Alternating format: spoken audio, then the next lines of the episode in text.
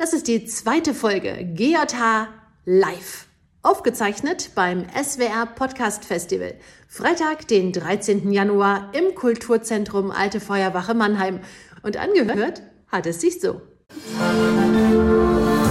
Der Gangster, der Junkie und die Hure. Ein Podcast von SWR 3. Triggerwarnung. Es geht heute in der Folge um Spielsucht. Und darum haben wir einen Gast eingeladen, der sich wie kein anderer damit auskennt.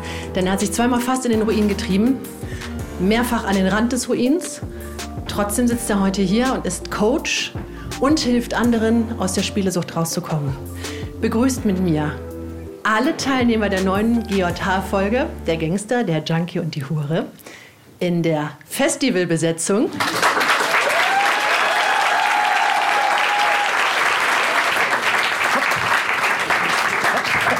Hier sind wir wieder, der Gangster, der Junkie und die Domina heute. Fangen wir gleich an, oder wieder was? Yes. Äh, ganz neue Perspektive. Leg los, leg los. Jawohl. Die Nina findet ihr als Nina Workhard überall, wo man danach sucht. Tara ist nicht mit am Start, aber du bist die Vertretung und du machst bis jetzt einen großartigen Job. Also wirklich, wirklich, wirklich, ich bin sehr, sehr, sehr, sehr begeistert.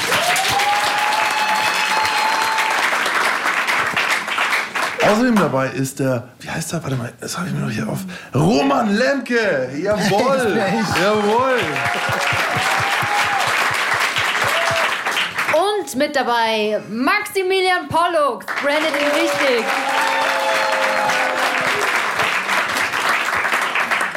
Genau. Ähm, hier steht ausjubeln lassen. Okay, cool. Das so. hätten wir dann. Sehr gut. Diggi, das ist live, ne? Wir Wir sind- sind ein- in der zweiten Folge heute. Wir haben es gesagt, wir haben äh, richtig Bock mit euch live aufzunehmen. Wir sind sehr, sehr dankbar, dass wir einen Teil unserer Community, einen Teil unserer GJH-Familie hier, ja, dass wir euch ins Gesicht schauen dürfen. Und ähm, deswegen auch bitte nochmal einen Applaus für euch selbst.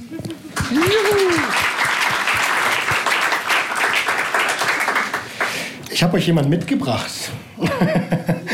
Der liebe Sascha. Sascha, du hast deine äh, Existenz mehrere Male fast verzockt. Ähm, stell dich doch bitte einfach mal, einfach mal vor. Kann ich machen. Mein Name ist Sascha. Ich komme oder wohne jetzt mittlerweile seit kurzem eigentlich in äh, Koblenz. Äh, komme sonst aus Kochem. Koche! Nein, das musst, du- das musst du nicht machen. Also, also Kochem ist schön. Äh, die, die jetzt zuhören, vielleicht aus Kochem mag ja sein. Jawohl. Das glaube ich, auch Kochem. Ich verstehe jedes Mal kochen. Kriegst Hunger. Ähm, 36 Jahre alt, bin äh, Coach für Unternehmer mit suchtproblematischem Verhalten. Führe zwei Unternehmen. Zum einen das Unternehmen Spielfrei werden und bleiben, was sich mit dem Thema Suchtprävention allgemein beschäftigt. Das andere Unternehmen, was ich habe, ist eine Marketingagentur mit mehreren Angestellten in Koblenz. Und dazu noch Autor und bis Ende letzten Jahres noch DJ. Wow. So, das. Ach so, das Wichtigste habe ich vergessen. Ich bin spielsüchtig. Okay. Ja, stimmt ja. Ist kurz untergegangen. Wollten wir gerade einen Applaus machen und dann hängt er den noch hinten dran. Also ich habe ja, seitdem ich jetzt mit dabei bin, ein bisschen nachgearbeitet und was ich immer wieder krass finde, ist, was für lange E-Mails beim Sender eintrudeln mit so mega wertschätzenden Worten zu allem, was in diesem Podcast geteilt wird. Und ich finde es auch interessant, was für neue Fenster immer wieder aufgemacht werden. Ich glaube, eine Folge zum Thema Spielsucht hatten wir noch gar nicht. Und ich selber bin unglaublich gespannt, was du uns heute erzählst.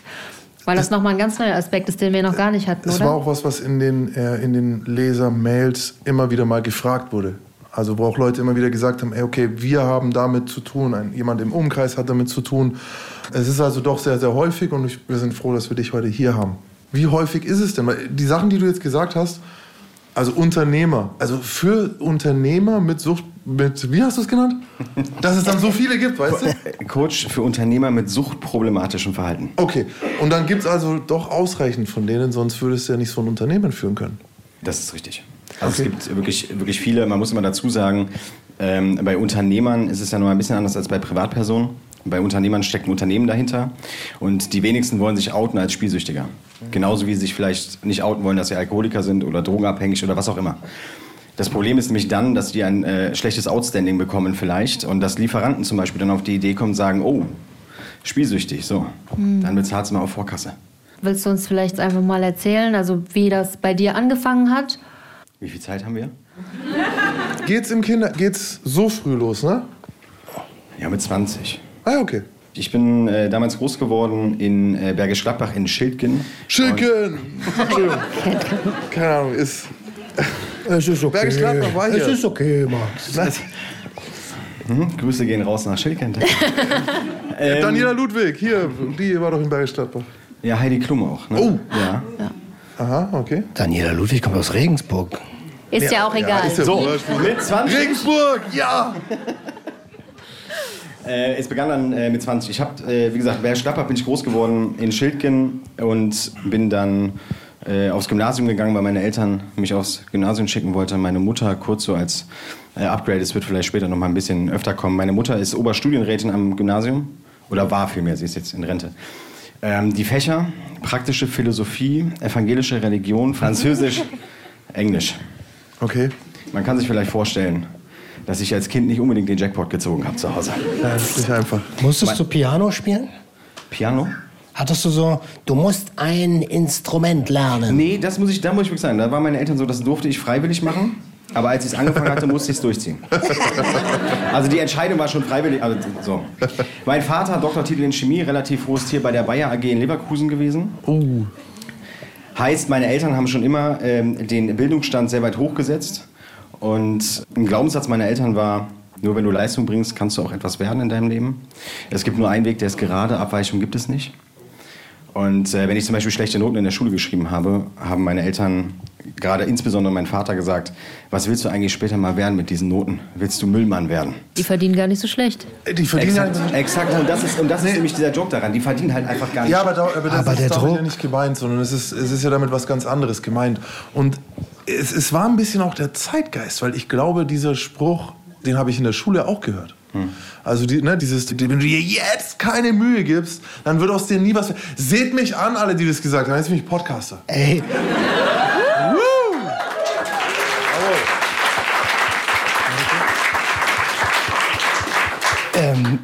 bei mir war es anders. Bei mir haben immer alle gesagt, aus dir wird nichts.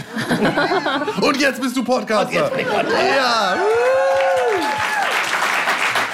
Nein. Zurück zu Sascha, das ist ja eine Menge Druck. Und ich habe auch gerade das erste Mal erfahren, dass dein Vater Drogendealer ist. Äh, Zumindest im Management eine, ein, ein, also ja, ja. Nein, das war, also so jetzt nicht. Anders. Anders. Ganz anders. Zurück zu dir. Äh, zurück zu mir. Also, ähm, ich bin in einem relativ strengen Elternhaus äh, groß geworden, sehr konservatives Elternhaus. Ich bin auch leider mit häuslicher Gewalt groß geworden, weil meine Eltern es immer für richtig und wichtig fanden, wenn ich nicht so ganz gespurt habe, wie sie wollten, dass dann doch meine Ohrfeige kam oder vom Klavierocker getreten oder was auch immer. Man kann das jetzt ausschweifen, das mache ich jetzt nicht. Ähm, so bin ich dann mit 18 ausgezogen und habe den Gesundheits- und Krankenpflege angefangen im Klinikum Leverkusen. Habe das Ganze durchgehalten, knapp zwei Monate. Mein erster Einsatz war damals die Onkologie, also für die, die das nicht wissen, ist das die Krebsstation. Ich kam da sehr unbefangen rein, habe den Satz mitbekommen, Sascha, pass auf, alles, was du hier drin erlebst, sobald du durch die Tür gehst, lässt du es hier drin und draußen ist dein privates Leben und dann passt das. Und es passt halt nicht. Und ich habe das alles mit nach Hause genommen und musste es irgendwie verarbeiten und konnte es irgendwie nicht. Und danach habe ich das dann relativ schnell beigegeben. Für meine Eltern eine Katastrophe, für mich eine Befreiung. Und habe dann überlegt, okay, was kannst du tun? Ich habe dann schon nicht mehr zu Hause gewohnt, bin also ne, mit 18 sofort raus. Als ich die erste Möglichkeit dazu hatte, bin in so ein Schwesternwohnheim gezogen im Krankenhaus. Das ist auch eigentlich ganz spannend, aber andere Geschichte.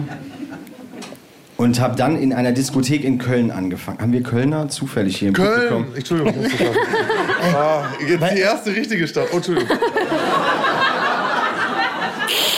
Alter. Köln ist doch keine Stadt. Köln ist Hammer. Und es sind doch keine? Kölner Nur Liebe hier. nach Köln. Also jetzt Moment mal. Warte, warte, warte, warte. Bevor wir jetzt hier deutsche Städte bashen. Das ist, klingt alles sehr hart. Das klingt, als wenn du hart sein musstest. Und ich frage mich die ganze Zeit, wir sind ja in der zweiten Staffel. Es geht hier um das Tier in uns. Magst du uns noch verraten, in welche Tierrichtung wir uns jetzt entwickeln? Mein Tier, was ich mitgebracht habe, ist der Löwe. Der Löwe hängt auch ähm, von einer sehr guten Künstlerin gemalt bei mir im Büro, weil dieser Löwe für mich einfach Stärke, sehr viel Stärke. Er symbolisiert für mich Durchhaltevermögen, Kraft und vor allen Dingen ein hohes Grad an Selbstbewusstsein. Und für alle, die nicht wissen, wie ein Löwe aussehen, die Nina hat versucht, es heute zu zeigen. Also nicht mit dem T-Shirt, sondern mit der Mähne. Das ist auch kein Löwen-T-Shirt. Nee, das ist ein ja, Leopard. eindeutig Leopard. Eindeutig. Das sieht man an den Kreisen. Aber um das geht's ja gar nicht. Mich würde interessieren, warum der Löwe jetzt da hängt, beziehungsweise wie der da hingekommen ist. Denn die Bedeutung hast du zwar gerade erklärt, aber der Weg von ich wohne im Schwesternwohnheim zu, da hängt jetzt ein Löwe in meinem Büro, würde mich interessieren. Also, äh, ich bin vom Schwesternwohnheim, muss ich noch kurz dazu erwähnen, irgendwann dann auch umgezogen nach Bergisch Gladbach in der Wohnung. Ähm, bin dann vom äh, Klinikum Leverkusen bin ich dann weg und habe dann angefangen zu jobben bei H&M. Ich habe auch mal so in so einer äh, Telefonzentrale gearbeitet für SKL-Lose. Das habe ich auch einen Monat gemacht, das geht nicht. Äh, und bin dann in die Diskothek in Köln. In Köln gibt es eine Diskothek, so rum. Eine. Äh, die, eine, genau, nur eine einzige. Die ist, die ist recht bekannt auch. Äh, die Ich heißt, sag doch, ist klein. Die heißt Rohnburg in Köln, ist am äh, Barbarossa-Platz. oh, da kennt ihr aber Ah, jemand. jemand weiß oh, da Bescheid. kennt ihr jemand. Und dieser Blick, sie hat mich die ganze Zeit schon angeguckt. Ich vermute, dieser Blick so. Kennt ihr den Rohnburg-Moment. Jetzt weiß ich's. Nein, also ich habe in der Rohnburg gefallen. angefangen zu arbeiten, bin auch relativ schnell aufgestiegen dort, ähm, hatte dann die Serviceleitung irgendwann und in der Diskothek war es so, dass die Veranstaltungen nicht nur am Wochenende waren, sondern auch in der Woche. Und wenn die Veranstaltungen in der Woche waren, hatte ich dann immer eine Herausforderung, weil ich in Köln gearbeitet habe, in Bergisch Gladbach gewohnt habe, ich aber keinen Führerschein hatte. Das heißt, wenn nachts die Party so ungefähr so um 2 Uhr zu Ende war, musste ich überlegen, was ich mache, weil der nächste Zug, die S11, fuhr dann erst so gegen halb sechs. Das heißt, ich hatte ungefähr nach Adam Riese ein paar Stunden Zeit, die ich überbrücken musste. An diesem einen Tag dann war es dann auch wieder soweit. Ich habe äh, die Zeit überbrücken müssen und hatte zwei Möglichkeiten. Möglichkeit eins war, ich gehe zu Fuß zum Hauptbahnhof, ungefähr eine halbe Stunde Zeit, die ich dafür brauche, setze mich dorthin, warte auf den Zug. Alles gut. Möglichkeit zwei, ich setze mich ins benachbarte Tag- und Nachtcafé, wie der Name sagt, Tag und Nacht geöffnet, trinke dort meinen Kaffee oder vielleicht auch zwei, nehme dann die Straßenbahn und fahre zum Hauptbahnhof. Die fährt um vier oder was dann so oder um fünf? So ungefähr. Okay. Genau. Da ich grundsätzlich dann damals auch ein lauffauler Mensch war, nach der ganzen Arbeit, habe ich mich dann für Möglichkeit 2 entschieden. Bin in dieses Tag- und Nachtcafé gegangen, habe mich dort an die Theke gesetzt, habe den Blick schweifen lassen, nachdem ich mir einen Kaffee bestellt habe. Und dann ist mir das allererste Mal mit 20 Jahren aufgefallen, ein Spielautomat. Der ist mir aber auch nur deswegen aufgefallen, weil vor diesem Spielautomaten ein älterer Mann saß. Dieser ältere Mann hat vehement auf dieses Ding eingeprügelt. Und ich habe mir dann gedacht, okay, anscheinend läuft das nicht ganz so rund, was er da macht. Er hat auch lautstark geflucht. Kurze Zeit später hat er dann lautstark gejubelt, hat damit dann auch die ganze Aufmerksamkeit von dem Café auf sich gezogen. Also es waren vielleicht zehn Leute dort drin. Alle sind dorthin, haben ihm auf die Schulter geklopft, haben gesagt, ey, das hast du verdient, wer, wenn nicht du? Objektiv betrachtet, ohne es abwerten zu meinen, konnte es dieser ältere Mann auch wirklich gut gebrauchen. Und ich habe mich für ihn auch gefreut. Ich habe mich wirklich gefreut. Bin auch dorthin, habe mir das angeguckt und er hat wirklich ganz gut Geld gewonnen. Ich bin wieder zurück zur Theke, habe meinen Kaffee weiter getrunken. Was heißt ganz gut? Ja. Hat mich jetzt auch interessiert. Äh, ein paar hundert Euro waren es. Ich kann die genaue Summe leider nicht mehr sagen. Aber ja, Ne? Und ähm, der alte Mann hat sich das dann ausbezahlen lassen. Ich habe mich wieder zurückgesetzt, habe meinen Kaffee weiter getrunken. Dann habe ich in meiner Tasche gekramt, nachdem ich auf die Uhr geguckt hatte und gesehen habe, dass ich doch noch ein bisschen mehr Zeit hatte, als ich eigentlich dachte. Und habe ein 2-Euro-Stück gefunden. Ich habe das 2-Euro-Stück in die Hand genommen, habe den Automaten angeguckt und habe gedacht, na gut, was hast du schon zu verlieren? zwei Euro. Ja, 2 Mehr- Euro im Endeffekt. Gehst du hin, wirfst die 2 Euro rein, wenn sie weg sind, sind sie weg. Fertig, aber vielleicht kriegst du ein bisschen Zeit totgeschlagen. An den gleichen Automaten, Genau. wo der Typ vor dir die Kohle rausgeholt hat? Genau. Ich hatte keine Ahnung. Ich bin ja, ich bin ja, ja, das war ja, weißt du, das ist ja, also jetzt im Endeffekt, ne, wenn man jetzt so drüber nachdenkt, ist das also aus Spielersicht dumm, aber für mich damals war es komplett egal, weil ich einfach dorthin gegangen bin und diese 2 Euro da reingeworfen habe. Keine Und- Ahnung hatte. Man sieht auch, der hat gerade gewonnen. Vielleicht denkt man noch gar nicht an irgendeinen Algorithmus, sondern man denkt, wenn der gewonnen hat, kann ich vielleicht auch gewinnen. Man sieht es in dem Moment noch positiv, oder? Diese Denkensweise kam später. In diesem Moment habe ich wirklich gar nichts gedacht. Einfach nur diese 2 Euro reinwerfen, was hast du schon zu verlieren? Einfach nur Langeweile Genau. eigentlich. Langeweile totschlagen, Zeit totschlagen und dann gucken, was passiert. Ich will es jetzt auch gar nicht sprengen, aber äh, der Gedankengang vielleicht für alle, den wir jetzt hatten, war, also man sagt so, die, die Spieler unter sich, die, die sagen, sie haben den Automaten verstanden, bla bla. Wenn einer den Automaten müde gemacht hat, also wenn der lange nichts ausgezahlt hat, dann sollst du hingehen, weil dann steigt die Chance, dass er dir jetzt was auszahlt. So ist der Mythos. Aber jetzt meine Frage, also natürlich, wenn er gerade ausgezahlt hat, ist eigentlich ein schlechter Zeitpunkt. Aber jetzt mal meine Frage, ist es tatsächlich so, dass der Algorithmus da eine zeitliche Grenze reinhaut, wann er auszahlt? Also ist es, wenn er gerade ausgezahlt hat, unwahrscheinlich, dass du direkt wieder gewinnst? In den meisten Fällen ist das unwahrscheinlich. Mhm. Es gibt aber halt auch diese Fälle, wo er halt weiterzahlt. Ja, eben. Also ich glaube, das ist einer dieser Mythos. So wie wenn ich war mal mit einem im Knast, der hat äh, Roulette-System gehabt angeblich. Und es ist halt, es, es tat mir so leid für den, weil es war ein extrem kluger Mann. Der hat sich sogar von den Casinos die Nummern schicken lassen, während er im Gefängnis war. Das konntest du machen. Du konntest ihn wieder anfragen und dann haben die dir das geschickt, was gespielt wurde den letzten Monat. Und er hatte sich dann hingesetzt und hatte sich angeschaut und hat gesagt, ah ja, so, wenn du gesetzt hättest, hättest du gewonnen. Aber es gibt kein System, mit dem du gewinnst beim Roulette. Also jeder, der euch das sagt, der liegt leider falsch. Ich denke, da werden wir bestimmt noch drauf kommen, ob es überhaupt äh, Deswegen beim Gewinnsysteme Automaten, äh, gibt. bezweifle ich es auch. Bei Spielstörungen, ja. Aber gut, sorry. Das ist Lass mal, machen wir weiter. Das ist super spannend. Ich habe 2 Euro reingeworfen, habe dasselbe Spiel wieder Mann gedrückt, weil ich ja keine Ahnung hatte, wie das ganze Ding funktioniert. Also eigentlich habe ich wahllos auf diese Knöpfe gedrückt. Ich habe nur das gleiche Spiel ausgewählt, weil ich mir ungefähr das gemerkt habe, wie es aussah. Innerhalb von 10 Minuten hatte ich 700 Euro da stehen. Siehst du? Ja, eben. Das heißt, ich habe mit den 2 Euro dann 698 Euro gewonnen. Und äh, ich habe mich da echt drüber gefreut. Hast du es dir aus? Man glaubt mir das jetzt vielleicht gar nicht mehr, aber früher, also damals mit 20, habe ich mich wirklich noch äh, drüber gefreut. Und, ähm, Und das ist das Ende der Geschichte. Und das war's. also Ja, super. war toll. Und dann, äh, danke. Juhu. Danke, dass du da warst. Jawohl. ja, super, ey, mega, war schön hier. Tschüss. Und für- mit dem Geld hast du dann das Unternehmen gegründet. Genau, mit 700 Euro Startkapital Jawohl. und los. Genau. Da war das Startkapital da. Aber es liegt ja auf der Hand. Ne? So wie du das erzählst, war das der Start in eine wie lange dauernde Karriere oder erste Karriere? Wenn du es jetzt insgesamt betrachtest, äh, knapp 13 Jahre. Mich würde noch interessieren, ob du dir das Geld an dem Abend, also diese 700 Euro zu dem Zeitpunkt hast auszahlen lassen. Definitiv sogar. Also Ich habe es mir auszahlen lassen, ähm, bin dann auch irgendwann nach Hause gefahren, weil der Zug wieder fuhr. Ähm, bin am nächsten Morgen wach geworden, habe gedacht, ich hätte geträumt, habe ins Portemonnaie geguckt, habe festgestellt, nee, doch nicht geträumt. Habe mich nochmal gefreut. Ich habe dann gedacht, gut, äh, du das Geld mal auf der Bank ein, weil das, was ich da gewonnen hatte, war ungefähr so ein Monatslohn von dem, was ich da in der Rundburg verdient habe. Und ich habe mir halt damals die Frage gestellt, als ich gewonnen hatte, wie geil ist das denn?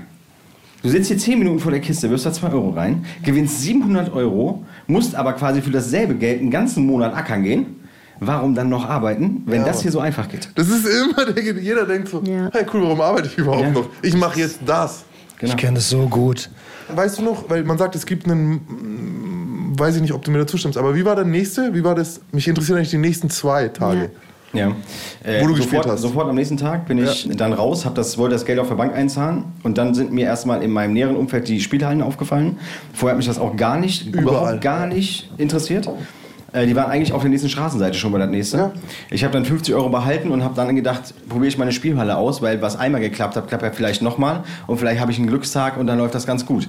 Bin in diese Spielhalle rein und für die, die vielleicht noch nicht in der Spielhalle waren, das ist eine Atmosphäre, wenn man da reinkommt, zumindest war es damals so. Du bist da der König. Du kommst rein, du musst deinen Personalausweis vorzeigen, dann wird geguckt, ob du 18 Jahre alt bist. Wenn du 18 Jahre alt bist, gehen die Fragen los. Was möchten Sie trinken? Kaffee, Cappuccino, Latte Macchiato, Espresso, doppelter Espresso. Wir haben auch Cola, Wasser. Es gab auch fort manchmal Alkohol, wobei das eigentlich eher verboten war. Es gab noch Zigaretten, es gab belegte Brötchen, es gab alles. Das Einzige, was du tun musstest, war dein ganzes Geld eigentlich in einen dieser Automaten werfen, die dort standen. Dich auf diesen bequemen Bürostuhl setzen. Das sagt dir nur keiner aber du wirst da ordentlich betüdelt. Und das habe ich gemacht. Ich habe 50 Euro innerhalb von kürzester Zeit verloren, habe mich tierisch geärgert und bin raus. Ab diesem Moment wurde aus einmal spielen, wurde öfter spielen, aus öfter spielen wurde immer spielen. Zwar in einem Zeitraum, der unglaublich kurz war. Innerhalb von fast anderthalb Jahren war ich komplett gefangen in dieser Spielsucht. Ich habe irgendwann nur noch gearbeitet, um Geld zu haben, um zocken gehen zu können. Habe mir sämtliche Vorschüsse jeden Monat geholt, die ich in irgendeiner Form konnte, jeden Tag eigentlich. Als das Geld weg war, musste ich mir überlegen, okay gut, wie kann ich jetzt dieses Spielverlangen stillen? Habe angefangen, weil ich muss auch dazu sagen, wir Spielsüchtigen sind die besten Schauspieler. Und was wir auch gut können, wenn nicht sogar in der Perfektion, ist es Menschen so zu manipulieren, dass wir genau das bekommen, was wir wollen. Und das ist in diesem Fall immer, ausnahmslos, das Geld. Und wann hast du gemerkt, dass das nicht mehr normal ist? Wann ist dir aufgefallen, dass da bereits ein Problem entstanden ist? Erst als die Polizei bei mir zu Hause war.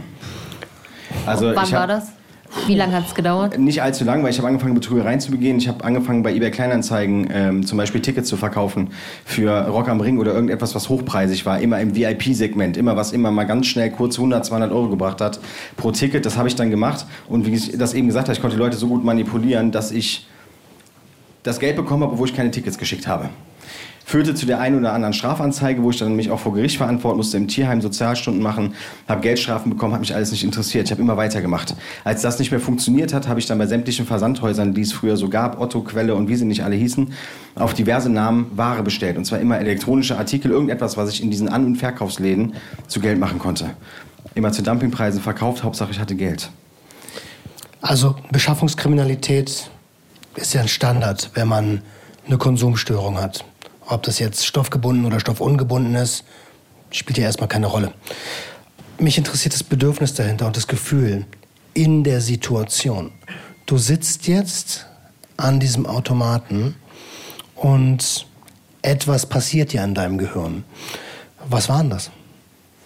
Es war eigentlich immer nur dieser Gedanke, okay, der muss gleich, der muss gleich irgendwas geben.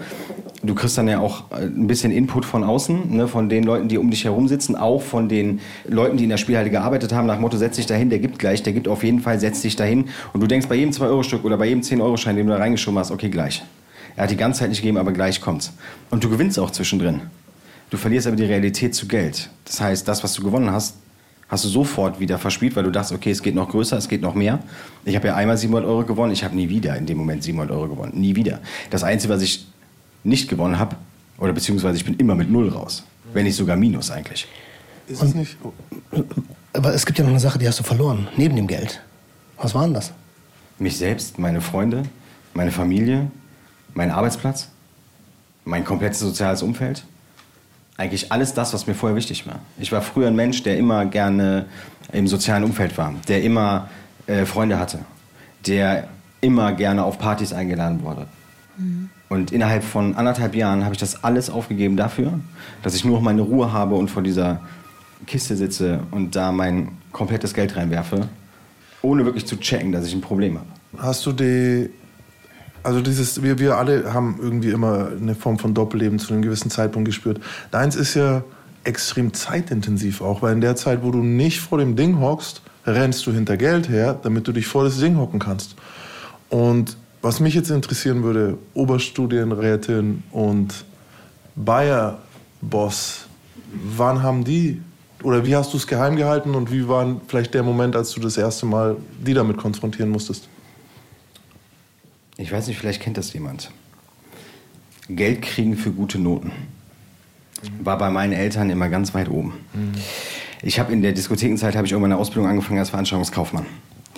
Ähm, ich habe natürlich, ich hatte das ja gerade eben mal gesagt, wir sind die besten Schauspieler. Ich habe mich jeden Tag selber belogen und vor allem habe ich mein Umfeld belogen, nur die wussten nicht, da ist die Belüge. Ich habe nach außen immer so getan, als wäre alles super. Als würde es mir jeden Tag gut gehen, aber innerlich bin ich eigentlich zerbrochen. Und auch meine Eltern haben das nicht gecheckt. Und es gab eine Situation, bei denen dann alles gekippt ist. Ich habe, weil ich ja so ein Betrugsgenie bin, dachte ich zumindest, habe ich ein Abschlusszeugnis, was ich äh, bekommen habe, weil ich habe ja immer, ne, für gute Noten habe ich Geld bekommen und ich war nicht schlecht in der Schule. Ich bin nur im zweiten Lehrjahr nicht mehr in die Schule gegangen. Auf gut Deutsch meine Ausbildung auch abgebrochen. Das heißt, ich hatte kein Abschlusszeugnis. Ich wusste aber in dem Moment, wenn ich das Abschlusszeugnis aus dem zweiten Lehrjahr meinen Eltern zeige, kriege ich wieder Geld. Okay, naheliegendste Situation. Das Problem war nochmal, ich hatte dieses Abschlusszeugnis nicht. Ich bin dann auf die glorreiche Idee gekommen, und das ist wirklich so. Das Jahreszeugnis von davor zu nehmen, in der Klarsichtfolie zu lassen, mit einem Kugelschreiber auf dieser Klarsichtfolie das Datum zu überschreiben, auf der, auf der Klarsichtfolie, ich wiederhole es halt nochmal, und das dann meinem Vater, bist Doktortitel in ein Chemie, relativ Betrugsgenie. Das Genie. wirklich, ich sag's dir, das, also, Dass du da in Schwierigkeiten gekommen bist, irgendwelche Schieflagen, das Das ist, verstehe ich auch nicht. Und dann habe ich das meinem Vater abgegeben. Und ich habe wirklich, wirklich, Also- wirklich, wirklich fest dran geglaubt, dass mein Vater mir das abnimmt und ich Geld bekomme. Und mein Vater, Doktortitel in Chemie, ne? Ganz ehrlich, Freunde, der, hat, der musste nur den Zettel aus dieser Klarsichtfolie nehmen. Es war klar, dass das gelogen war. Mein Vater hat dann Folgendes gemacht, hat mich angeguckt und hat gesagt, und das war's. Und jetzt verlässt du mein Haus. Und und mach, was du willst. Aber Hat- trau dich nie wieder, hier hinzukommen. Hat dein Vater da schon gewusst, dass du spielsüchtig bist Nein, und. Ich dass du vermute- nur wegen Geld fragst? Gar Ich oder vermute wolltest fast, du? dass der ein Drogenproblem vermutet hat. Das klingt zu dir, das klingt wie Gar ein nichts. Drogenrausch. Nein, sie haben, sie haben gar nichts. Sie haben gedacht, ich hätte das mit, mit, äh, mit bloßer Absicht gemacht. Ich hätte sie mit bloßer Absicht angelogen. Aus Provokation so, oder? In diesem Schritt. Jetzt heute sage ich auch so oft schon, es wäre vielleicht einiges anders gelaufen. Hätte mein Vater vielleicht in dem Moment anders reagiert. Und zwar in dem Moment gesagt, Ja. pass mal auf, Sohnemann, setz dich mal hier auf den Stuhl. Und jetzt erklärst du mir, Was die warum Scheiße du das soll. gemacht hast und warum du wirklich gedacht hast, dass ich oder deine Mutter und ich darauf nicht kommen. Und das hat er halt nicht gemacht. Und tatsächlich, so traurig das ist, macht er bis heute noch nicht. Aber wir haben ja gerade, also ja, man hört es raus und auch die Art und Weise, wie du vorher über deine Eltern erzählt hast, Berufe, wie du belohnt wurdest, wie du funktionieren musstest. Was, also ist klar, dass der das nicht gesehen hat. Für ihn war das ein Betrug und jetzt baut er maximalen Druck auf, um, weil das so ist sein Erziehungsstil gewesen, um wieder Leistung aus dir rauszuzwingen. Ähm, ich habe in meinem Leben echt, ich habe viele Momente erlebt, in denen Menschen vor mir sich krass nackt gemacht haben, emotional, in dem schlimme Dinge passiert sind. Aber ganz weit vorne mit dabei ist der Moment, wo mir einer meiner besten Freunde erzählt hat, wie viel Geld er verloren hat. Und wie er schon wieder verloren hat. Und es ging nicht mal ums Geld, sondern es ging um dieses, als ich begriffen habe, dass er am ersten alles schon wieder verloren hat. Was er sich davor 25 Tage lang, 26 Tage versprochen hat, nicht zu tun. Das zu sehen, so diese Hilflosigkeit bei ihm selber zu sehen und gleichzeitig sich zu denken, Digga, mach halt einfach nicht so, aber du weißt so einfach, ist es nicht? Das war echt ein krasser Moment. Und ergänzend hat er noch eine Drogenproblematik dazu gehabt. Und deswegen habe ich irgendwie gelernt, dass Spielen oft verknüpft ist mit Dingen. War es bei dir mit irgendwas verknüpft? Gab es irgendwas, wo es ausgelöst hat? Wo war jetzt so, wenn ich das mache, gehe ich spielen? Oder wenn das passiert, muss ich spielen? Trigger. Tatsächlich eigentlich nicht. Es war halt immer dieses, entweder aus Langeweile oder wirklich, so dumm das eigentlich klingt, ich bin morgens wach geworden mit den rollenden Walzen im Kopf und den Geräuschen. Auch das sage ich immer wieder, wenn ich mal bei Wetten das wäre und ich würde eine Wette machen, was ich nicht mehr tue, dann könnte ich wetten, dass ich alle Melodien von sämtlichen Spielen noch immer weiß und sie auch nie vergessen werde. Und das ist eigentlich das Schlimmste daran, dass du abends ins Bett gehst und das ist dieses Realitätsdenken. Ich gehe aus der Spielhalle raus, weiß, ich habe alles verloren. Und sage mir dann auf dem Weg nach Hause und morgen hörst du auf. Und morgen machst du mal was Vernünftiges und dann machst du ein vernünftiges Leben, dann kriegst du das auf die Reihe, weil eigentlich, ich habe ja eigentlich kein Problem. Die anderen haben ein Problem, ich aber nicht, ja, aber irgendwas stimmt halt trotzdem nicht, aber du kriegst das wieder auf die Reihe und dann wachst du morgens auf und das Erste, woran ich dann gedacht habe, ist einfach nur, wo kriegst du Geld her zum Zocken? Und was, ich habe vorhin ja die Frage gestellt, was hast du noch verloren neben dem ganzen Sachen, die du schon aufgezählt hast? Und ich weiß als Mensch mit Konsumstörung, dass man sich irgendwann selber Vorwürfe macht. Und ich wollte eigentlich auf das Wort Würde hinaus, weil man sich selbst so unter Druck setzt und dieses Gefühl, wenn du schon wieder das gemacht hast. Alle anderen im Umfeld können dir vergeben, so, aber es gibt eine Person, die vergibt sich nicht und das ist der Betroffene selbst an der Stelle. Ja, und ist es nicht auch, also was ich so krass finde, wir hatten es demnächst zum Beispiel, meine Frau, die echt viel äh, mitmacht, so, ja, und die auch irgendwie mir auch immer viel noch durchgehen würde, die auch mich in der Phase kennengelernt hat, wo ich noch kein Podcaster war. Ähm, die sagt auch immer, also Spielen und das Problem mit dem Geld, also Schulden machen und die damit verbundenen Lügen wären was, was sie mir nicht durchgehen lassen würde. Weil wir haben es im Bekanntenkreis, hören wir es immer wieder mal. Weil das Krasse ist ja diese Lüge. Weißt du, du hast, und wir haben es halt oft auch bei den Sichtweisen, dass es die Väter sind, ne? Und die Mütter kommen und die haben keine Kohle und die können sich die Miete nicht mehr leisten. Warum? Weil der Vater schon wieder am Anfang des Monats alles verspielt hat. Und dann gehen sie irgendwie, gehen zur Mu Mutter und, und sitzen dort und, und, und, äh, und dann sagt er, heute, hä, der Ding war doch, dein Mann war doch heute früh schon da. Der hat irgendwie 400 Euro abgeholt für die Miete. Und er ist damit schon wieder in die Spüle. Darf ich kurz an der Stelle, wir haben eine riesige Herausforderung heute durch die Live-Episode und durch diese Story, weil da ist so viel drin und wir sind, wir haben am Anfang gesagt, mehrere Male die Existenz fast verzockt. Wir sind hier bei der ersten Episode, ne? Ja, vielleicht legen wir kurz ein Turbo ein. Ähm, Das wollte ich damit gar nicht sagen. Hochdrücken. Ach so. Sorry, also du sagst solche Sachen nicht. Hochdrücken. Hochdrücken. Nicht hochdrücken. Ey, sagst du das nicht. Oh Gott. ja. ähm, die Frage war ja vorhin auch schon mal, wann, wann war so dieser Moment, wo ich es äh, kapiert habe, dass ich ein Problem habe. Und die hatte ich ja beantwortet mit, dass die Polizei bei mir stand.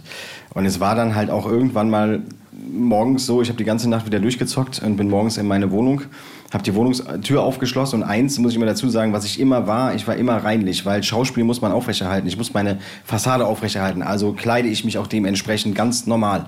Ich rasiere mich auch und gehe zur Friseur und alles. In dem Moment schließe ich die Haustür auf und sehe, dass alles zerwühlt ist. Meine Wohnung war vorher Picobello. Alle Kartons aufgerissen, Computer weg. Erster Gedanke, Einbruch.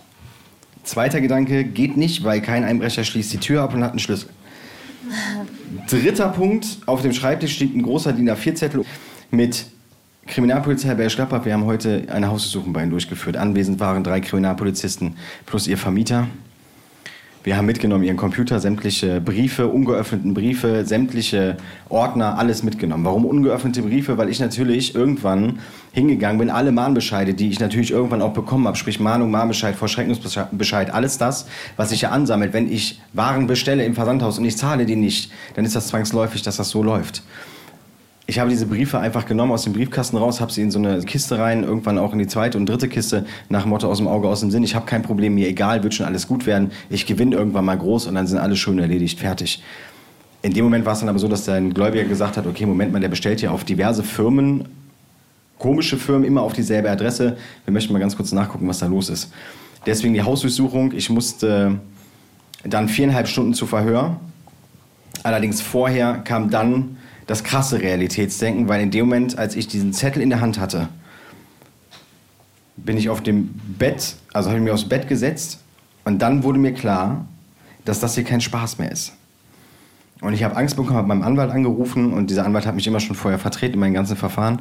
Und er hat gesagt, okay Sascha, pass auf, wir machen jetzt hier folgendes, du rufst bitte sofort bei der Kriminalpolizei an, machst einen Termin, wir fahren dahin, wir sind geständig und dann gucken wir mal, was dir vorgeworfen wird. Gesagt, getan, ein paar Tage später sind wir zur Polizei, wie gerade eben gesagt, viereinhalb Stunden im Verhör gewesen. Einen Tag später war ich bei meinem Anwalt dann hat mein Anwalt zu mir gesagt, na, pass auf, Sascha, ich stelle dir jetzt genau eine Frage und diese Frage wirst du mir ehrlich beantworten. Beantwortest du die mir nicht ehrlich, kann und will ich dich nicht vertreten. Okay oder okay? Habe ich gesagt, ja, bleibt dir nichts anderes übrig. Also ja, okay, stell die Frage. Dann hat er mich angeguckt und hat gesagt, Sascha, ganz ehrlich, ich glaube, dass du ein Spielsuchtproblem hast. Kann das sein? Weil unter dem Ganzen, was jetzt hier beim Verhör kam, kann das nur das sein. Und in dem Moment konnte ich nicht anders, weil ich ja wusste, wenn ich mir jetzt nicht die Wahrheit sage, dann stehe ich Muttersehen allein da und ich war eigentlich schon alleine. Der Einzige, der jetzt gerade noch zu mir gehalten hat, war er. Und dann habe ich ihm gesagt, ja, das kann sein. Er hat gesagt, danke für die Offenheit und ich habe gesagt, was machen wir jetzt? War das das erste Mal, dass sich das jemand in deinem Leben gefragt hat? Ja. Und das ist eigentlich krass. Der Anwalt war der Erste. Anwalt der Erste ist, der das, Das sagt. hat vorher keiner gemerkt. Das hätte der Oberstudienrat fragen müssen. Das hätte. Das, es ist Der so. Doktor. Äh, Jetzt muss ich auch noch mal, sorry, aber genau das habe ich auch gedacht. Ich sage, ich weiß nicht, was ich machen soll, ich bin hilflos, ich keine Ahnung. Und er hat gesagt, eins muss dir klar sein, das, was dir hier vorgeworfen wird, mehrere Betrugsdelikte, da reden wir jetzt gerade vom Gefängnis. Und meine größte Angst ist das Gefängnis, meine Freiheit zu verlieren. Weil meine Freiheit, ich denke, da spreche ich für alle, die hier sind und zuhören, ist mit das wichtigste Gut, was wir haben.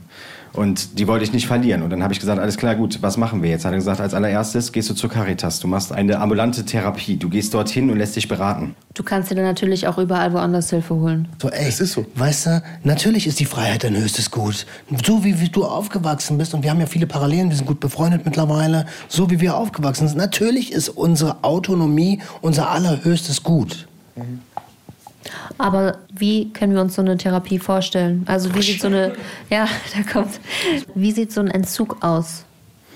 Es ist ja nicht ein klassischer Entzug wie jetzt bei Drogen oder Alkohol, ähm, wo du ja erstmal von der Substanz weg musst, um dann eine Therapie anzuschließen. Hier ist es eher so gewesen, ich bin halt zur Caritas-Stelle gegangen. Ähm, dann war relativ schnell klar in dem ersten Gespräch, okay, gut, das Ganze läuft hier nur über eine stationäre Therapie. Ähm, der Antrag wurde dann gestellt über die Caritas, weil den Antrag selbst zu stellen, das, wird, das ist eine Herausforderung. Also wenn man sehr schlau ist, dann schafft man das. Ansonsten hol dir Hilfe ganz einfach. Und äh, wir haben den Antrag gestellt und in relativ kurzer Zeit kam dann auch der Bescheid für die Klinik äh, nach Münchwies. Und äh, ich bin dann acht Wochen in eine stationäre Klinik. Und meine Vorstellung von der stationären Klinik war, ich komme dorthin, kriege eine Zwangsjacke an, werde in einen Raum gesteckt und kriege ein bisschen Gehirnwäsche. Und wenn ich rauskomme, ist wieder alles gut. Dem ist nicht so man kommt dorthin und es ist so ein bisschen wie im Hotel. Du gehst zum Empfang, dann wirst du begrüßt, dann kommt jemand, der dich abholt aus deiner Gruppe. Das heißt, du bist dort in Spielergruppen. Du bist dort explizit nur in Spielergruppen, damit du nur mit anderen Spielern dich beschäftigst und damit ihr zusammen voneinander lernen und wachsen könnt. Und der hat mich abgeholt, dann kommst du auf dein Einzelzimmer mit einem schönen Blick in den Wald. Und diese Klinik ist extra hochgelegen, relativ stadtweit entfernt, damit du halt nicht so schnell in die Stadt kannst. Und ähm, Natur ist dort ganz, ganz wichtig. Und dann arbeitest du acht Wochen in Einzeltherapie und Gruppentherapie wirklich an dir selbst. Und du verstehst plötzlich erstmal, wer du eigentlich bist, was deine Kindheit damit zu tun hat, was die Erziehung deiner Eltern damit zu tun hat, die Glaubenssätze deiner Eltern damit zu tun hat und was du tun kannst, um jetzt ein vernünftiges Leben zu führen. Trotzdem, was da alles noch kommt. Das machst du in acht Wochen. Und nach acht Wochen gehst du aus dieser Käseglocke raus und musst mal gucken, wie du in der freien Welt wieder zurechtkommst. Machst also eine Nachsorge bei der Caritas. In dem Fall war es dann so, acht Wochen später bin ich rausgekommen und dann hatte ich noch mein großes Gerichtsverfahren in Bergisch Gladbach vom Amtsgericht. Ich wurde angeklagt insgesamt 106 äh, Fälle des Betruges gemixt mit gewerblichem Betrug, äh, normaler Betrug, Urkundenfälschung etc. pp. Das waren insgesamt im Gerichtssaal nachher vier Aktenordner voll. Ähm, die Verlesung der Anklage hat ungefähr eine halbe Stunde gedauert. Ich war natürlich geständig, habe alles zugegeben und wurde nachher verurteilt zu zwei Jahren auf Bewährung und ein Jahr Bewährungsfrist vom Schöffengericht, weil ich halt diese Therapie gemacht habe und geständig war.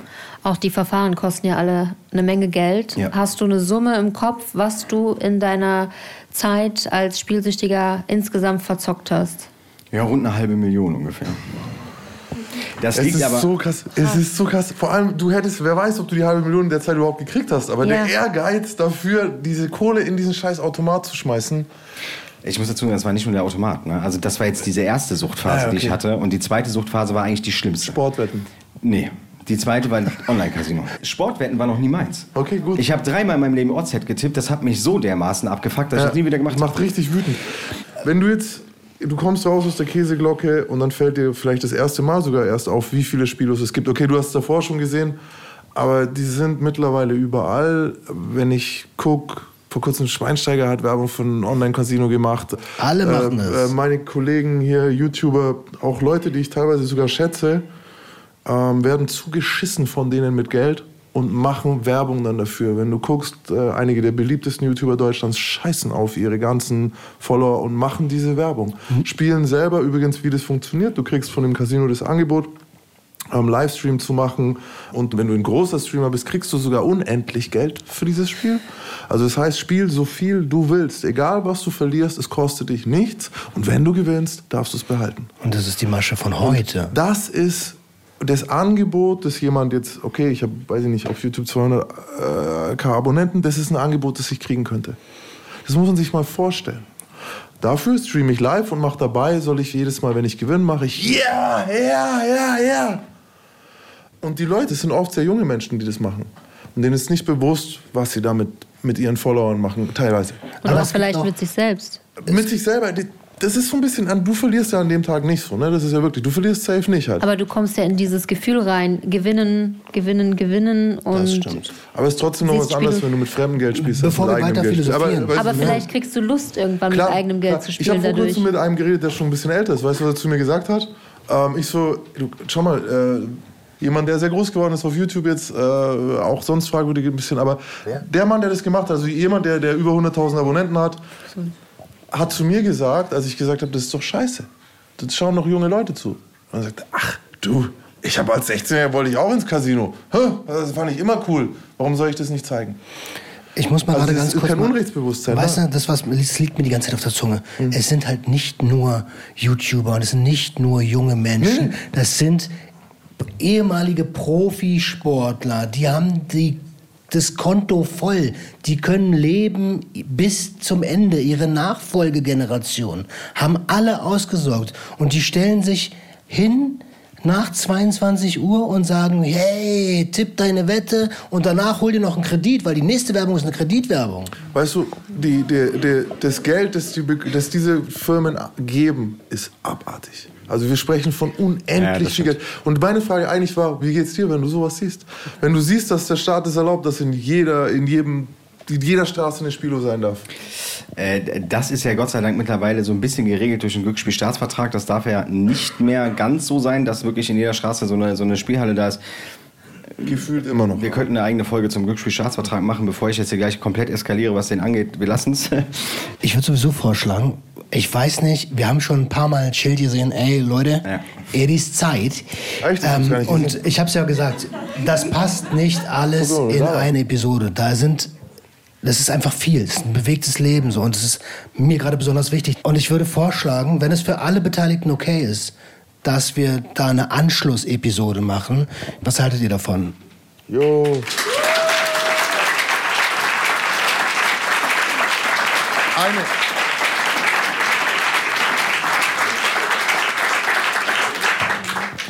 Ich hätte eine Frage aber auf jeden Fall noch, die ich auch unbedingt in der Folge eigentlich drin haben will. Ähm, du machst ja, du bist ja heute in den Präventionsbereich gegangen. Du versuchst Leuten heute zu helfen.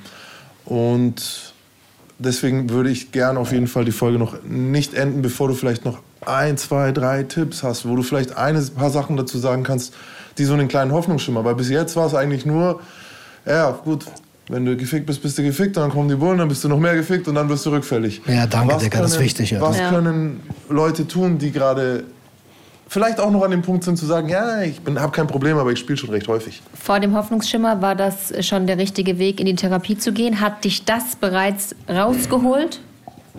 Ja, also das, was ich immer wieder präferiere, ist, eine Therapie ist eigentlich ein Muss.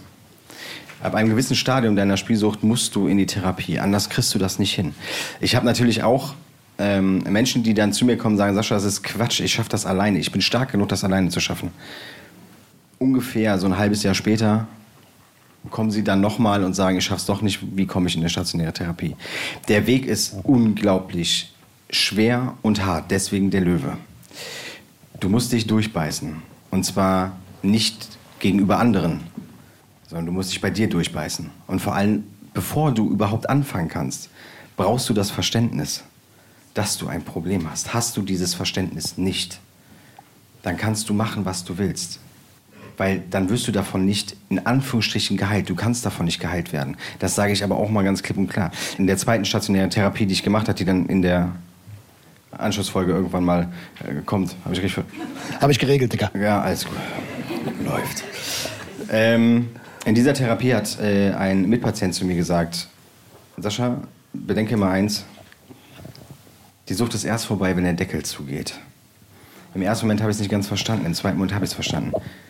Das heißt, auf gut Deutsch, die Sucht ist erst vorbei, wenn ich tot bin. Wenn ich tot bin, bin ich befreit von dieser Sucht. Ich muss jeden Tag aufpassen, was ich tue und was ich mache. Ich kann jeden Tag rückfällig werden. Und eingangs wurde es ja gesagt, ich führe zwei Unternehmen. Eins zum Thema Suchtprävention, eins im, im Online-Marketing mit Angestellten. Ich habe ein unglaublich hohes Risiko natürlich, was ich trage. Und du musst dir Sicherheitsmechanismen schaffen. Ohne diese Sicherheitsmechanismen kommst du auch nicht weiter. Dazu gehört zum Beispiel als allererster Step, sieh zu, dass du deine Bankkarte zum Beispiel abgibst. Sieh zu, dass du das Mittel, was du brauchst, eben nicht mehr so frei zur Verfügung hast. So habe ich das auch gelernt. Ich habe auch meine Bankkarte abgegeben, habe Taschengeld bekommen. Das ist ein großer Eingriff in die Privatsphäre. Du kommst dir erstmal ziemlich blöd vor, ja, wenn du jede Woche 20 Euro Taschengeld wie ein Zwölfjähriger bekommst und jedes Ding noch belegen musst. Aber nur dann lernst du auch wieder mit Geld umzugehen, weil wir Süchtigen können in diesem Moment nicht mehr mit Geld umgehen. Und wenn ich fragen darf, wer war die Person, der du dein Geld anvertrauen konntest? Weil das bedeutet ja auch gleichzeitig, das ist die Person, der du das als erstes beichtest, ab, unabhängig jetzt von deinem Anwalt. Welcher Person konntest du dich denn da zuerst öffnen oder musstest dich öffnen? Diese eine Person gehört zum Angehörigenkreis. Okay. Ähm, allerdings ist das noch mit dem weitläufiger, weil das mit zu dieser zweite Suchtphase gehört, in der ich, ich kann das so ein bisschen spoilern, 278.000 Euro im Online-Casino gewonnen habe. Ähm, bei einem Rückfall, der genauso abgelaufen ist wie das erste Mal, das heißt mit wenig Geld, maximalen Erfolg. Und diese 278.000 Euro waren dann wirklich der Anfang von jeglichem Ende. Und was danach alles passiert ist, da musste ich wirklich noch mehr der Löwe sein als schon in der stationären Therapie, weil man dann einfach gemerkt hat, dass es leider in der Gesellschaft nicht so ganz ankommt, was die Spielsucht eigentlich mit einem Menschen machen kann. Es war dann vielmehr so, dass mir nachgesagt wurde, dass ich das ja mit voller Absicht mache und dass ich ja andere Menschen belogen und betrogen habe mit voller Absicht und ihnen Schaden zugefügt habe, aber keiner mich gefragt hat, wie es mir geht, beziehungsweise was mein Problem ist. Würdest du sagen, sich zum Beispiel sperren zu lassen in den, in den Casinos in der Nähe ist, bringt es was oder ist das Ja, überhaupt, hat das ja, überhaupt ja. keinen Sinn? Doch, mittlerweile ja. Ja? Mittlerweile kannst du dich in den Spielhallen bundesweit sperren lassen. Früher war das immer ein bisschen anstrengend. Früher musstest du wirklich von Spielhalle zu Spielhalle zu Spielhalle dich bei jeder einzeln sperren lassen. Mittlerweile kannst du das auch bundesweit machen. Das heißt, du sperrst dich dann für Rheinland-Pfalz und so weiter und so fort. Das geht. Die kontrollieren ja auch mittlerweile alles. Du musst ja, ich glaube, deinen Personalausweis vorne abgeben, dann wird der eingescannt und dann gibt es eine grüne und eine rote Lampe. Rot heißt, kannst wieder gehen, grün, alles okay. Und deswegen, das Sperren ist auch mit eins der wichtigsten Dinge, die du tun solltest. Es gibt ja auch äh, verschiedene Apps, die du dir aufs Handy laden kannst, gerade was den Online-Casino-Bereich anbelangt, weil ganz ehrlich, die Spielhalle ist die eine Sache, der Online-Casino-Bereich ist eigentlich das Schlimmste von allem. In diesem Online-Casino-Bereich, du hast keine Limits. Auch wenn der Glücksspielstaatsvertrag vorgibt, dass es Limits geben soll, gibt es diese Limits im großen Teil nicht. Und das ist einfach das Problem. Du kannst, so wie ich die 278.000 Euro gewonnen habe, mit einem Klick auf die Maus 300 Euro setzen. Und das heißt, pro Drehung, die dann passiert, 300 Euro. Das sind so sieben Sekunden. Und muss ich mir als Süchtiger diese App selber runterladen, um mich online davor zu schützen? Oder kann man sich auch online irgendwie sperren lassen? Oder gibt es da eine Möglichkeit? Du kannst dich auch online sperren lassen. Die App musst du selber runterladen. Das wieder zu entsperren ist auch relativ leicht, leider. Ja, die. Kontrollinstanzen leider fehlen noch komplett, was diesen Glücksspielstaatsvertrag anbelangt. Das ist ja das, was mich so sauer macht eigentlich daran. Weil auf der einen Seite ist ja gut, auf der anderen Seite wird es nicht kontrolliert gerade. Und ich würde gerne noch mal ganz kurz auf die, du gehst persönlich ins Casino Nummer gehen. Was meinst du, was die Mitarbeiter da machen, wenn du hingehst und sagst, ich will mich sperren lassen, lebenslang? Die sagen nicht, ja, äh, gut, dass du dein Problem erkannt hast, finde ich super, machen wir sofort. Die sagen, ach, komm hör auf, ist eine Phase. Mittlerweile sind die schon so geschult. Äh, aufgrund von Spielverwehren bleiben weiß ich das, weil ich mit einigen Kontakt habe. Die sind schon so geschult und haben Auge dafür und lassen dich dann auch Tatsache äh, dich sperren, weil die dann sehen schon, dass du da echt ein Problem hast und das auch wertschätzen, dass du den Mut hast, und das muss auch mal dazu sagen, da gehört verdammt viel Mut zu, dir einzugestehen, dass du ein Problem hast. Dann sind wir mittlerweile im Wandel. Du bist ja da viel, viel näher dran als ich. In meiner Community höre ich das leider sehr, sehr oft noch. Aber wie gesagt, du bist da näher dran und deswegen haben wir dich auch als Experten hier. Mein, mein Gedanke war gerade, was macht der Alkoholiker? Das ist so krass, weißt du, wenn ich sowas wieder höre, so okay, dann gehst du dich sperren lassen, dann machst du das. Und in jedem scheiß Supermarkt, wo du dein Essen kaufen musst, wenn das dein Problem ist, weißt du, dann hast du so richtig, wie machen die Menschen das? Die können sich halt nicht sperren lassen vom Edeka, so weißt äh, Oder äh, Lidl oder, Oder Tankstelle? Norma, äh, äh, diese, all diese tollen Läden. Penny. Discounter ist das Wort des Das. Ja, das hat Sascha Danke, ja. Mama. Endlich. Das, also, wenn, wenn, ich eins noch, Unterstützung. Nein, Spaß, du bist immer für mich da. Wenn, wenn ich eins noch mit äh, sagen darf äh, zu dem Thema, hast du Tipps, richtet sich dieser Tipp nicht an den Süchtigen an sich. Dieser Tipp richtet sich an die Eltern, Angehörigen, vielleicht auch besten Freunde. In meinem Leben durfte oder musste ich leider erfahren, dass ich äh, grundsätzlich mal Ablehnung erfahren habe. Immer wenn das Thema Spielsucht rauskam, gab es Ablehnung. Die Leute haben sich gegen mich gewandt. Irgendwann mal in einer Podcast-Folge kam die Frage auf, ob jemand mehr als fünf Freunde hat.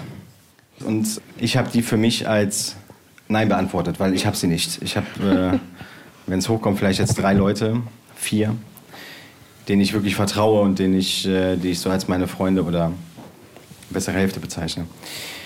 Der Punkt ist, wenn man doch merkt, dass vielleicht eine Verhaltensweise von dem Kind oder Freund, Freundin etc.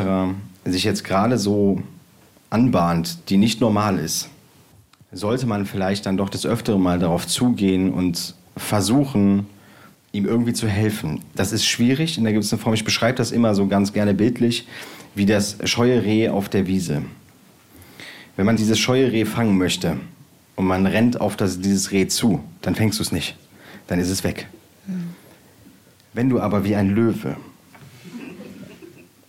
dich an dieses Reh ranpirscht, ganz langsam, dann hast du die Chance, es zu fangen. Und zu zerfleischen. In dem Kontext, den ich jetzt gerade sagen wollte, passt das so gar nicht gerade. Nein, also nochmal. Ähm, wenn ihr merkt, dass es wirklich eine Verhaltensweise oder eine Verhaltensänderung gibt, die nicht normal ist, und das merkt man irgendwann, wenn man jemanden wirklich mal intensiv beobachtet, dann geht vorsichtig auf ihn zu. Drängt ihn nicht in eine Ecke und nach dem Motto, sag jetzt, sag jetzt, sag jetzt, du musst das jetzt sagen und wenn du es jetzt nicht sagst, dann passiert das und das. Dann passiert nämlich gar nichts. Seid behutsam und vorsichtig und dann könnt ihr ihm vielleicht helfen. Und wäre das damals vielleicht bei meinen Eltern so gewesen, wäre vielleicht einiges anders gelaufen. Was hätte deine Mutter oder dein Vater tun können, um an dich ranzukommen, konkret? Also in welcher Situation wärst du zugänglich gewesen? Ja, schau. Also das ist ja, ich sagte, jede dumme Aktion, die ich gemacht habe, war ein stummer Hilfeschrei. Im Grunde genommen wusste ich schon, dass ich irgendwann vielleicht mal ertappt werde. Und eigentlich habe ich es darauf angelegt, dass ich ertappt werde. Das Ding mit dem Zeugnis bei meinem Vater war ein stummer Hilfeschrei. Nochmal, das war strunzdumm und ich habe das wirklich gemacht. Aber wonach? Wonach? Und jetzt kommt nämlich der Punkt der ganzen Nummer. Wonach war dieser Hilfeschrei? Nach Aufmerksamkeit, nach Liebe. Liebe Anerkennung, Anerkennung. Aufmerksamkeit. Und deswegen, Ohne wir haben hier Leistung. vorhin die Ohne Frage, Leistung. genau, wir haben vorhin Leistung. die Frage gestellt, was können wir tun, ja? Und das ist eine gesamtgesellschaftliche Herausforderung, die wir gerade haben. Man kann Menschen sehr, sehr, sehr, sehr glücklich machen, indem man ihnen Aufmerksamkeit gibt.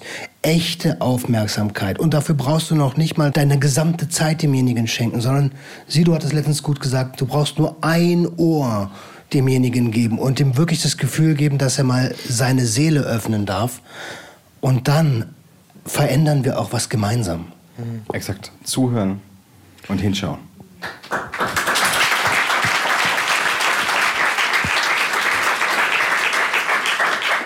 Jo, wir könnten alle und wollten alle und wollen weitermachen, aber das ist das perfekte Schlusswort gewesen.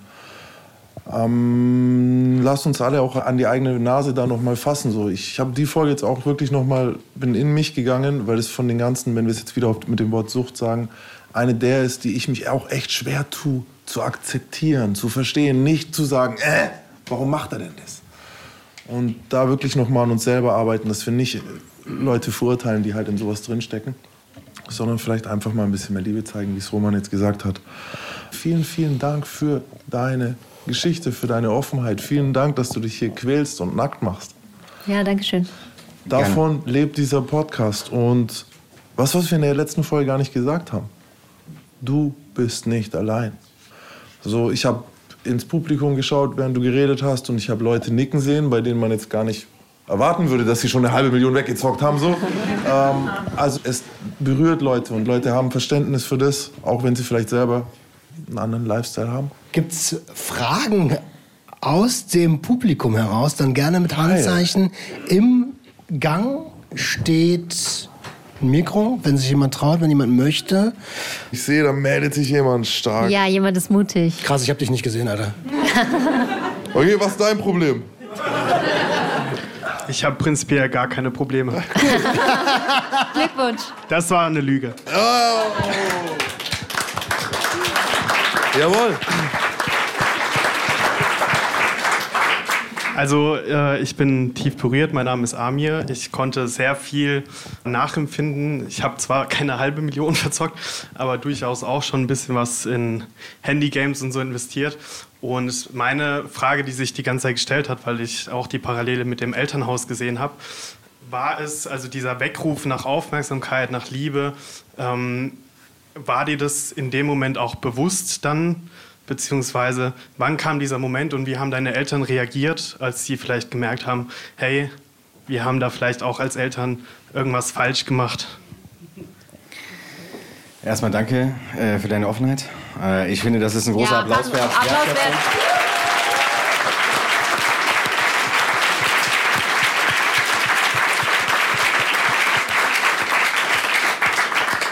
Der Punkt mit meinen Eltern ist ein bisschen schwierig. Ich habe ein Buch geschrieben, mein Leben mit der Spielsucht. Das habe ich in der Corona-Zeit geschrieben, weil ich unbedingt ein Buch schreiben wollte. Und ich hatte mir überlegt, über welches Thema kannst du gut ein Buch schreiben. Und siehe da, meine Spielsucht kam da ganz gelegen. Ich habe dieses Buch geschrieben und ganz ehrlich, ich nehme kein Blatt vor den Mund, was passiert ist. Ihr habt das auch gerade eben gemerkt, so ein bisschen. Ich habe ein paar Auszüge erzählt, was meine Eltern anbelangt. Auch dort kommen meine Eltern sehr intensiv teilweise drin vor. Nachdem das Buch veröffentlicht worden ist, ich habe es niemandem gesagt. Das erste Mal war es im, beim Fernsehsender.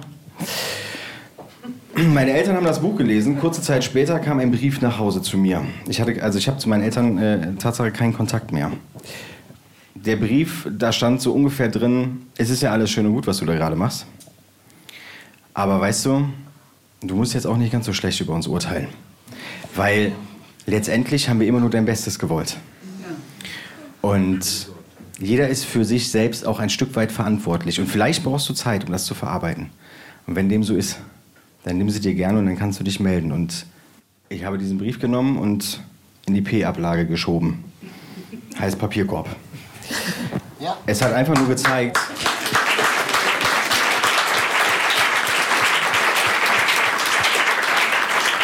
Es hat einfach nur gezeigt, dass meine Eltern halt überhaupt nicht verstanden haben, was eigentlich Spielsucht ist. Für meine Eltern war es immer dieser Punkt, hör doch einfach auf, das ist doch Quatsch.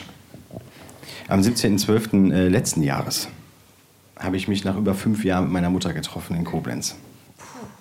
Dann kam das erste Mal, dass meine Mutter vor mir saß, angefangen hat zu weinen, während wir beim Essen waren und sich entschuldigt hat.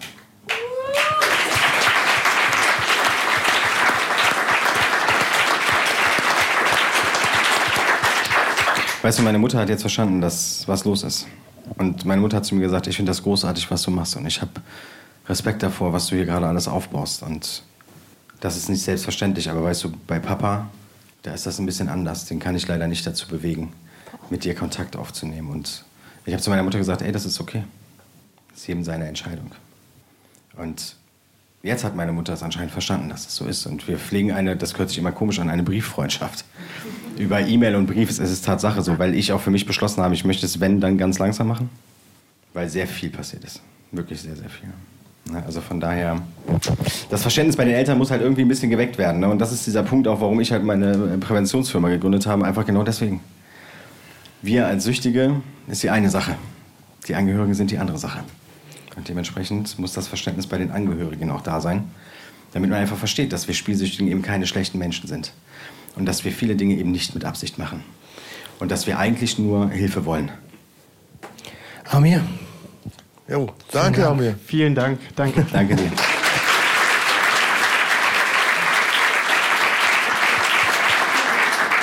Ich würde gerne noch ergänzen kurz. Ähm, komm ruhig schon mal zum Mikro. Das ist nur ein kurzer Satz. Natürlich geht es um alle Menschen mit psychischen Erkrankungen. Ne? Wir haben jetzt hier das Beispiel der Spielsucht. Und ähm, ich würde den Satz einfach gerne ergänzen. Leute mit psychischen Erkrankungen sind immer noch gute Menschen. Hast du schön gesagt.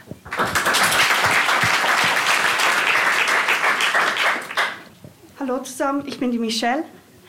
Ähm, mir geht das Thema sehr nahe. Ich habe während der Corona-Pandemie ca. 20.000 meines Verlobten verzockt. In Form von Handygames, Online-Games, nicht äh, Casino-mäßig. Und habe jetzt aufgrund einer Krankschreibung sehr, sehr, sehr viel Zeit. Und da verbringt man die Zeit natürlich auch am Handy, wieder mit Online-Games. Und da werde ich ständig damit konfrontiert. Mit Geld investieren kommt man schneller weiter und weiß nicht, was alles. Wie gehst du mit dieser Versuchung um? Tolle Frage. Auch hier ein Riesenrespekt. Ja.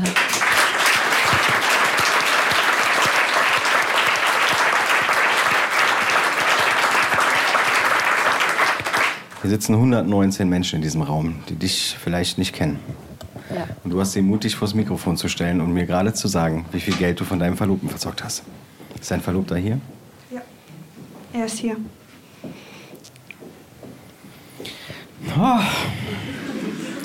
Ey, ganz ehrlich, das sind diese Momente, wo ich echt ergriffen bin, weil das ist, das ist keine Selbstverständlichkeit. Dass dein Verlobter jetzt da sitzt. Ist mir komplett bewusst. Auch es sind noch andere Baustellen vorhanden und Glaub ich. äh, ich, ich habe da verdammt großes Glück mit ihm. Das würde nicht jede Person mitmachen.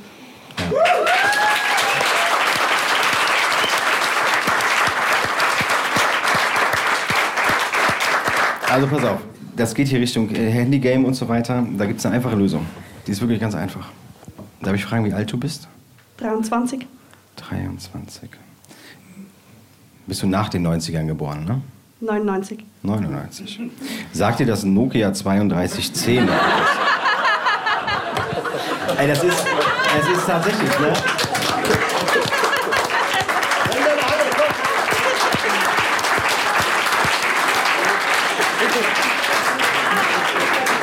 Naja, schau.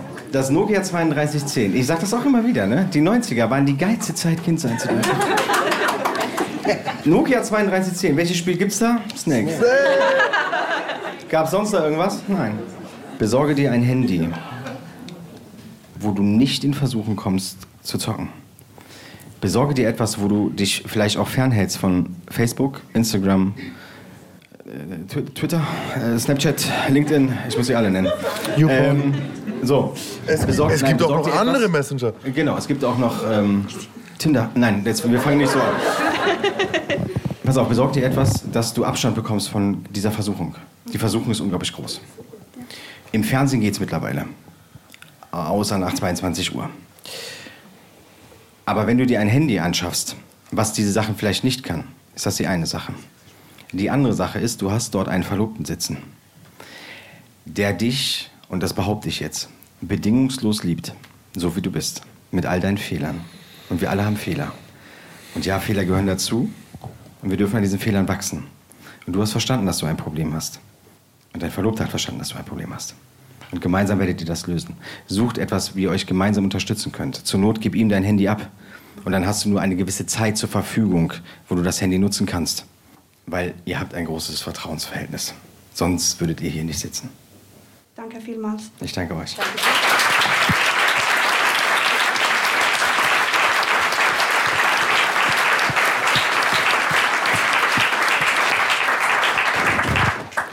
Wahnsinn, nee, überhaupt. Äh, Hammer-Typ, Mann. Hammer-Typ. Ich wirklich bin, äh, bin Fan geworden gerade. Wieso hat mir das keiner erzählt vorher? Diggi, weil du nicht zuhörst. Ich höre nicht zu. Ich höre nicht zu. Ich höre nicht zu. Ich hab, äh, ja, ich höre nicht zu. Aber ey, äh, support ich komplett. Ja. Jetzt müssen wir aber wirklich. Ich kann nicht mehr. Wirklich, Wirklich, wirklich, wirklich. Äh, äh, es ist hart. Ich habe. Ja, wir müssen jetzt raus. Ey, deswegen, wenn ihr das da draußen hört und noch dabei seid, und ich gehe mal davon aus, dass ihr mit ähnlich viel Tränenflüssigkeit in den Augen am Handy sitzt, wie wir hier oben auf der Bühne, auch wenn ihr das nicht sehen könnt, ne? dann schreibt uns gerne eure Punkte als E-Mail an gj.swr3.de. Wir lesen tatsächlich jede Nachricht und Ihr werdet da komplett gewertschätzt. Einige kriegen sogar Antworten von uns. Aber es ist, bitte, bitten wir um euer Verständnis, es ist äh, echt eine Flut von Nachrichten. Ähm, trotzdem sind wir sehr, sehr dankbar dafür. Also schreibt uns gerne weiter. Yes. Ähm, das, war's. Löwe, ähm, dein Löwe brüllt. Jo. Das ist das, ist das Schlusswort. Bis zum nächsten Mal. Bis zum nächsten Mal. Danke. Ey, machen wir das jetzt öfter oder was? War das geil?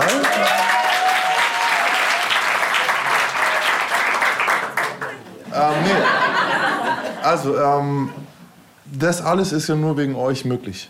Es ging los, wie gesagt, mit dem, dass das SWR uns Vertrauen vorgeschossen hat, aber ihr seid die, warum wir heute hier sitzen. Ähm, ihr seid die, warum es eine dritte Staffel geben werdet. Ich, danke. Danke. Yay! Kochen! Und dafür danken wir euch. So viel Geklatsche habe ich echt, glaube ich, noch nicht erlebt. Also ich freue mich sehr. Und schön, vielen Dank, dass ihr da wart. Jawohl. Juhu. Der Gangster, der Junkie und Hure. Ein Podcast von SWR 3. Die beiden Live-Aufzeichnungen vom SWR Podcast Festival in Mannheim jetzt schon exklusiv in der ARD Audiothek ab Anfang Februar auf swr3.de und überall, wo es Podcasts gibt.